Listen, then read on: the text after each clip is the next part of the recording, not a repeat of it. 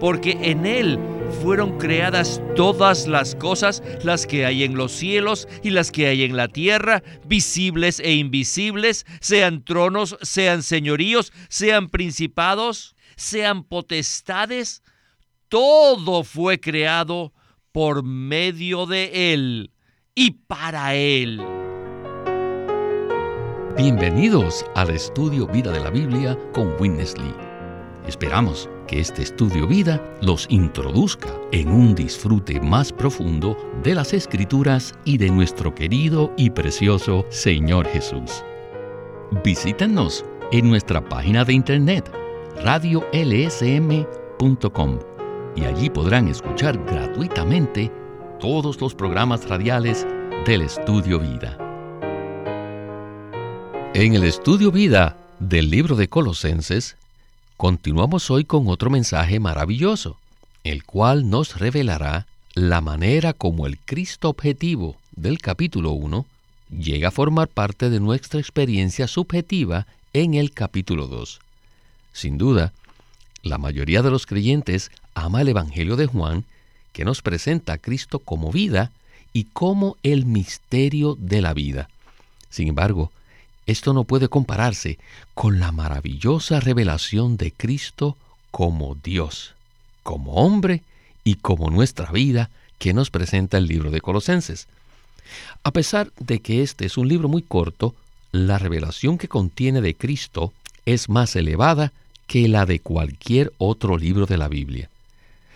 Para ilustrar lo que queremos decir, si la Biblia es el monte de Sión, el cual tiene varias cimas, el libro de Colosenses es la cima más elevada de toda la Biblia.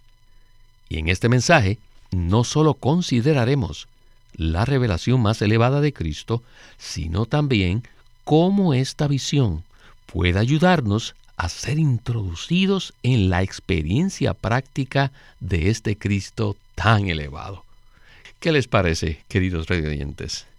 El título de este mensaje es la revelación objetiva, el ministerio subjetivo y la experiencia práctica.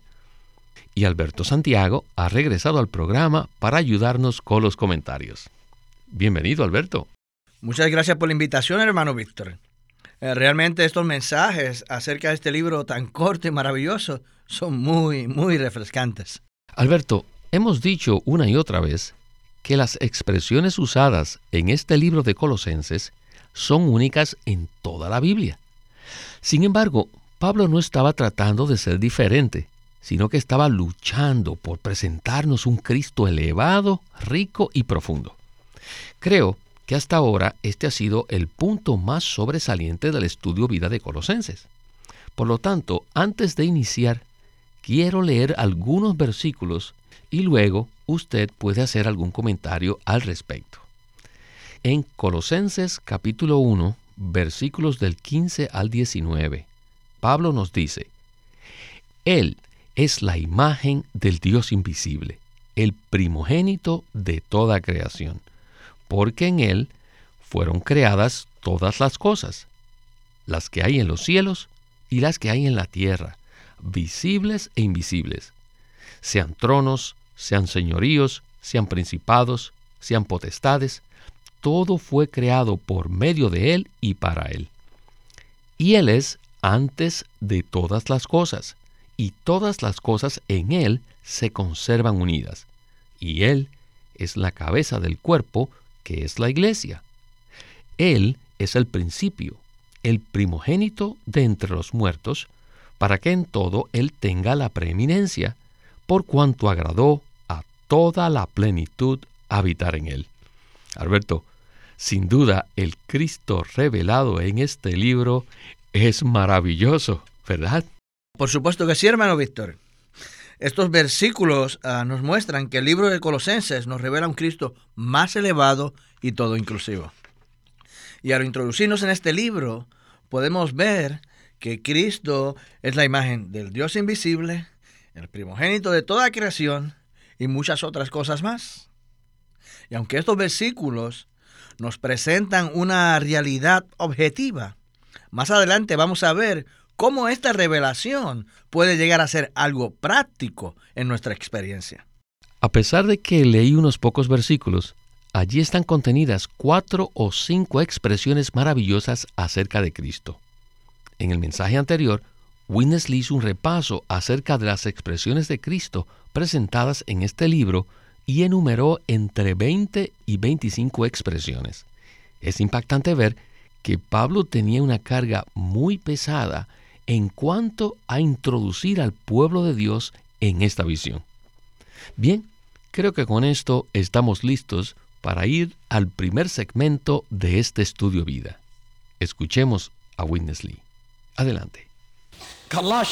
Colosenses is one of the short books in the Bible. es uno de los libros más cortos de la Biblia. The Bible is just La Biblia es como el monte de Sión y la cima más elevada es el libro de Colosenses.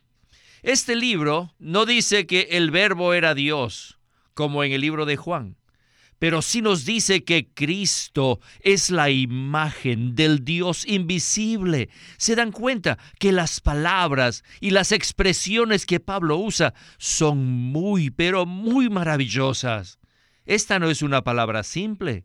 En el mismo versículo Pablo continúa diciendo que Cristo es el primogénito de toda creación.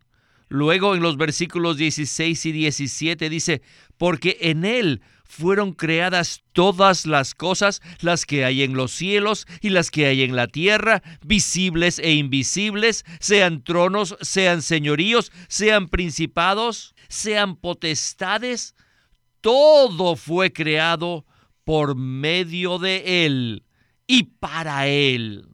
¿Alguna vez habían escuchado una palabra así?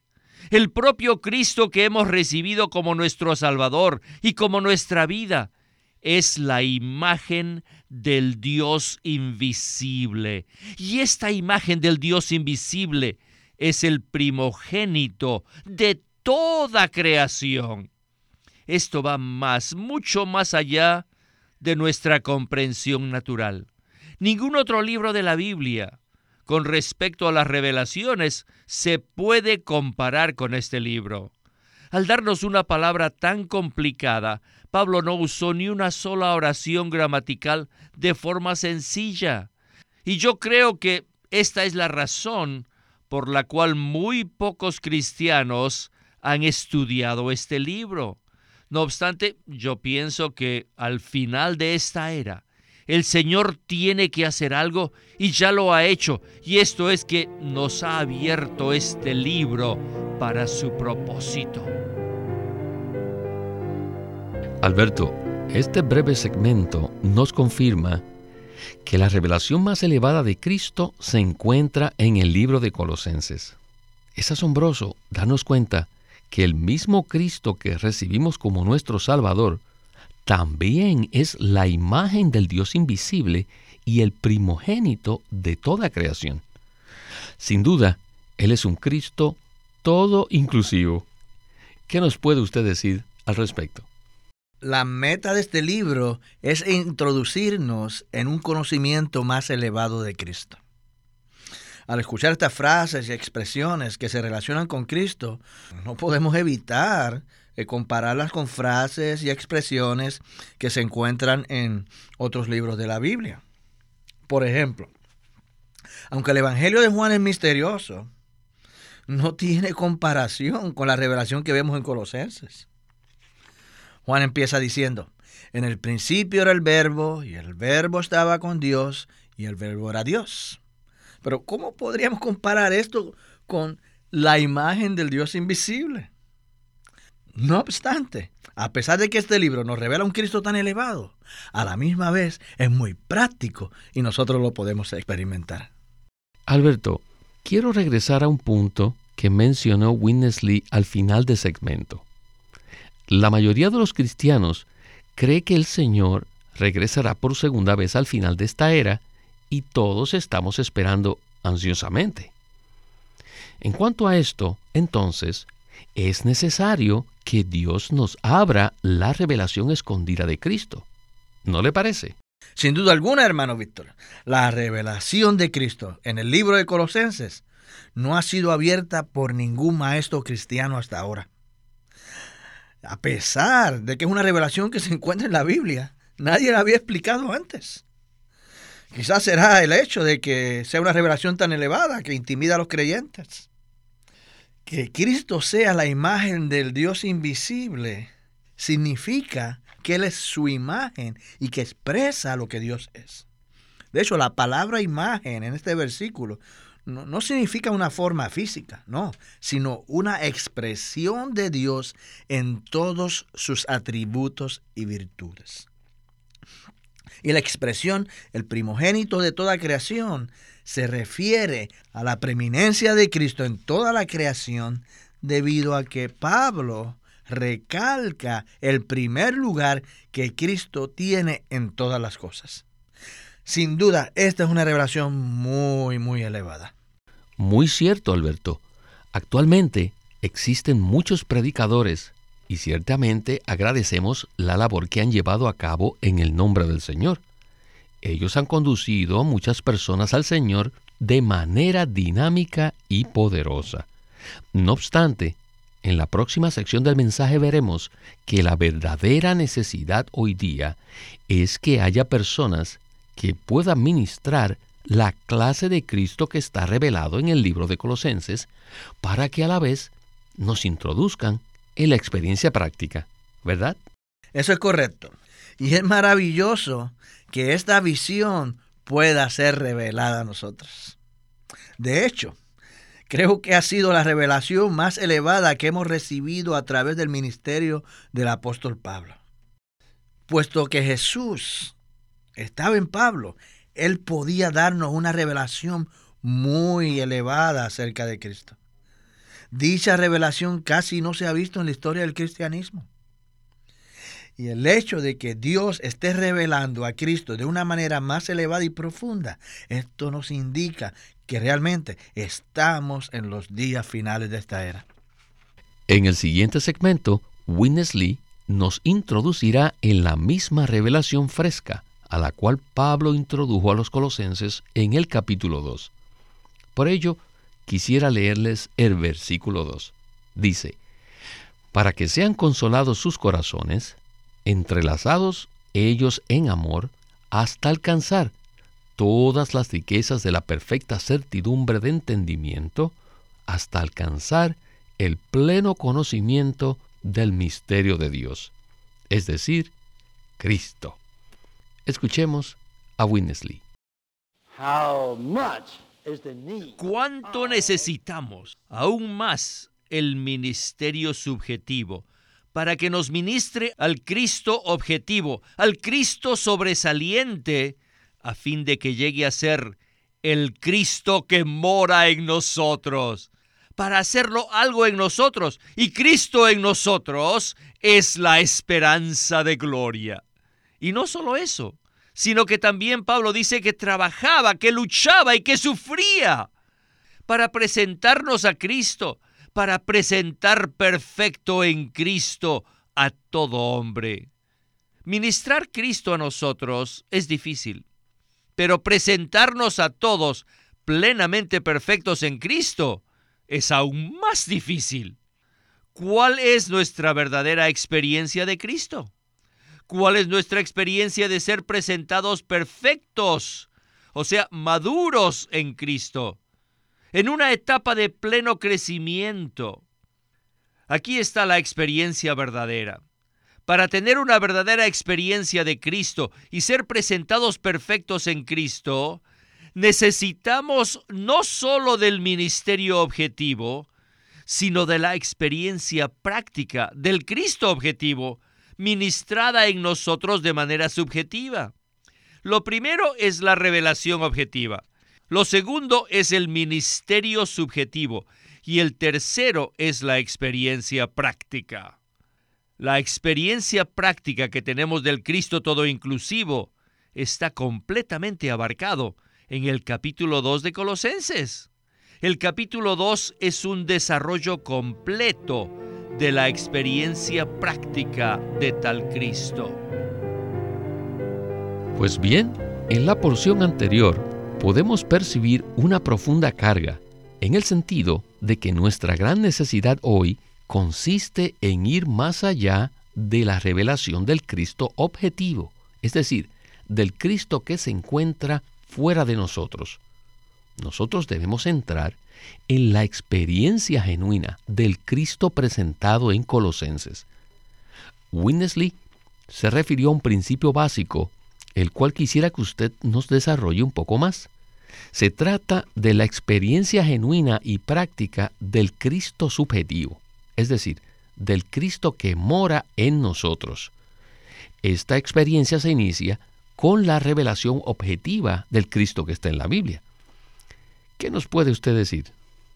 Bueno, por un lado, es relativamente fácil hablar del Cristo objetivo, pero por otro, es muy difícil suministrar este Cristo a los creyentes para que Él llegue a ser subjetivo para ellos.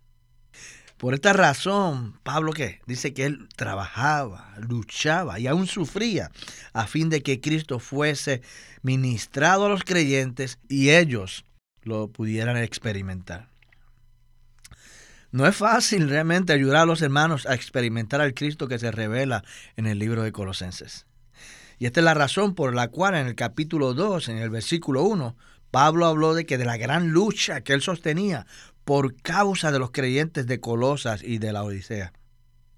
Es decir, si nosotros queremos que otros puedan experimentar al Cristo todo inclusivo de una manera práctica, es necesario que también nosotros laboremos a favor de ellos. Ahora, después de presentar la revelación objetiva ah, de Cristo en el capítulo 1, Pablo comenzó a hablar de la necesidad del ministerio subjetivo de Cristo. Este ministerio subjetivo es el que imparte la revelación objetiva de Cristo en los creyentes, con la meta de que Él mora en ellos como su esperanza de gloria. Además, se necesita cierta labor ardua, de cierta lucha, a fin de presentar a los creyentes perfectos en Cristo. Ministrar a Cristo en los demás es difícil, pero presentarlos perfectos en Cristo, les digo, es todavía mucho más difícil. Por tal motivo es menester entonces que nosotros experimentemos al Cristo que vive en nosotros y que también experimentemos el significado de llegar a ser plenamente maduros en Él. Nosotros sabemos que el ministerio está relacionado con la mayordomía lo cual implica cierta impartición, o la impartición de hecho, de las inescrutables riquezas de Cristo en nosotros. Y precisamente en esto consiste el ministerio de la era, el cual es el ministerio del apóstol Pablo y de los demás apóstoles en la era del Nuevo Testamento. Y el deseo del corazón de Dios es que este ministerio llegue a ser la porción de todos los creyentes a través de todas las eras. Esta es la razón por la cual Pablo laboró y luchó arduamente. El apóstol completó la palabra de Dios al ministrarla a nosotros por medio de su hablar.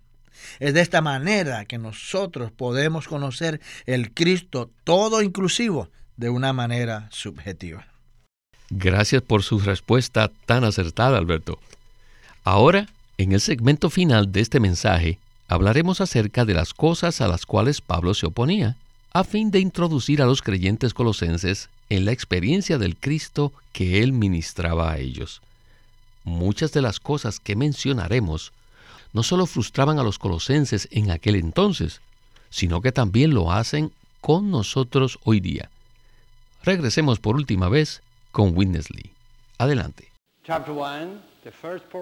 En la primera parte del capítulo 1 de Colosenses vemos la revelación objetiva de Cristo. Luego, en la segunda parte del capítulo 1, vemos el ministerio subjetivo. Necesitamos esto. En la economía de Dios tenemos la revelación objetiva de Cristo y también tenemos el ministerio subjetivo de Cristo. Y luego necesitamos qué cosa más. En el capítulo 2 encontramos la experiencia práctica que tenemos de Cristo. Cuando llegamos a la experiencia práctica de Cristo, hay muchas cosas que se le oponen. Por ejemplo, el libro de Primera de Corintios habla de las frustraciones que nos impiden experimentar a Cristo. En Primera de Corintios, ¿cuáles son las frustraciones? No es la cultura, no son las cosas refinadas, sino las cosas toscas, como la división, el pecado, la fornicación.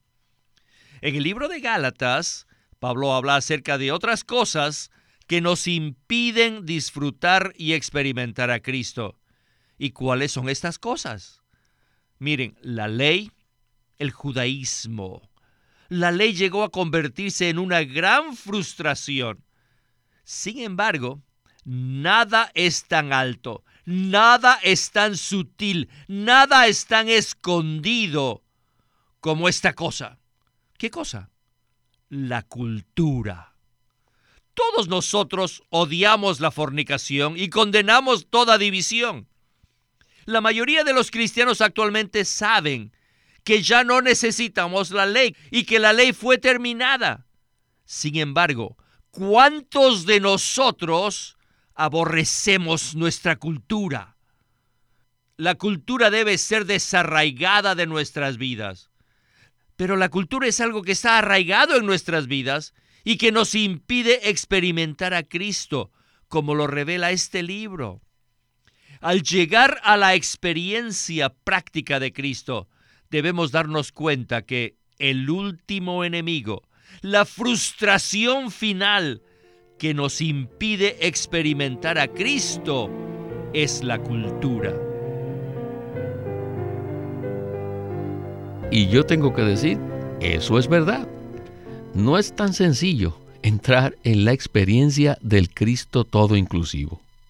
El más grande impedimento para que no podamos experimentar al Cristo presentado en Colosenses no es el pecado expuesto en el libro de Corintios, ni las cosas religiosas expuestas en el libro de Galatas. El impedimento más grande es nuestra cultura. Por tanto, la cultura es algo muy difícil de desechar. ¿No es así? Sin duda alguna, es el caso. Ciertamente existen muchas cosas que nos impiden experimentar y disfrutar a Cristo. Y basados aún en nuestra propia experiencia, podemos decir que cosas tales como la filosofía, las tradiciones, los rudimentos del mundo, todos son una gran frustración para que disfrutemos a Cristo. Pero quizás lo que más problemas causa a los creyentes es la cultura. La cultura puede variar según las diferentes nacionalidades, las diferentes razas y las diferentes costumbres. Pero no obstante, todo esto es que un impedimento para que experimentemos a Cristo. Por lo tanto, necesitamos ser libres de nuestra cultura que sustituye al propio Cristo. Si queremos experimentar verdaderamente Cristo, necesitamos hacer de Él nuestra cultura.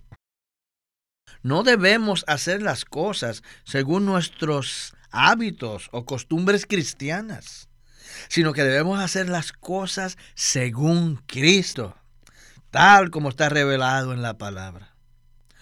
Por otro lado, no debemos de tratar de abandonar nuestra cultura, sino que en lugar de ello debemos vivir a Cristo.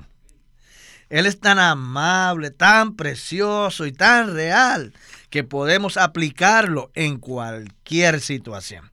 Él debe llegar a ser nuestra única cultura. Así es, Alberto. Me agrada que usted haya mencionado esto. Es probable que tengamos nuestra cultura cristiana, nuestra cultura de la iglesia, e inclusive podemos tener nuestra cultura de la Biblia. Todas estas cosas llegan a convertirse en impedimentos para experimentar a Cristo de manera práctica. El verdadero peligro consiste en que estemos distraídos con algo diferente del Cristo subjetivo que ha sido ministrado en nosotros para nuestra experiencia. Por consiguiente, necesitamos preocuparnos cada vez más por experimentar a Cristo y por vivirlo a Él de una manera práctica diariamente. Bueno, Alberto, hemos llegado al final del estudio Vida de la Biblia con Witness Lee y le agradezco mucho su ayuda y esperamos que regrese pronto. Gracias por invitarme. He disfrutado mucho este mensaje.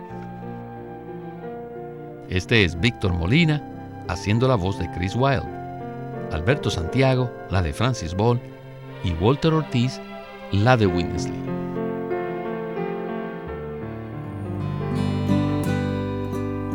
Living Stream Ministry es una casa publicadora de los libros de Watchman Nee y Witness Lee. Y queremos decirles que entre ellos hay uno titulado El quebrantamiento del hombre exterior y la liberación del espíritu. Watchman Nee profundiza en la revelación de lo necesario que es aprender a separar el alma del espíritu. Todo aquel que ha creído en Cristo y lo ha recibido, tiene el deseo de crecer en Él. El mayor estorbo para crecer en la vida no es las circunstancias ni las dificultades, sino una mente que no es renovada, una voluntad que no se somete a Dios y una parte emotiva inestable.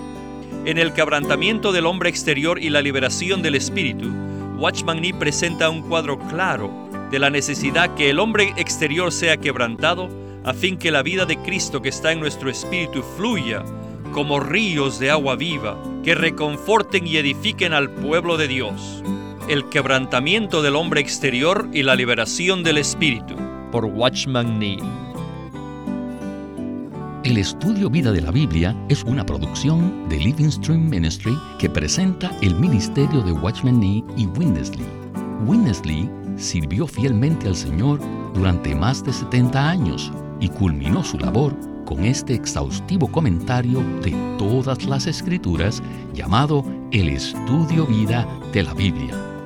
Queremos animarlos a que visiten nuestra página de internet libroslsm.com Allí encontrarán los libros impresos del Ministerio de Watchman Nee y Witness Lee, la Santa Biblia versión recobro con sus notas explicativas y también encontrarán folletos, himnos, varias publicaciones periódicas y libros en formato electrónico. Por favor, visiten nuestra página de internet libroslsm.com. Una vez más, libroslsm.com o llámenos a nuestro teléfono gratuito 1-800-810-1149. 1-800-810-1149. Además, si desean, pueden comunicarse con nosotros enviándonos un correo electrónico a estudiovida.lsm.org.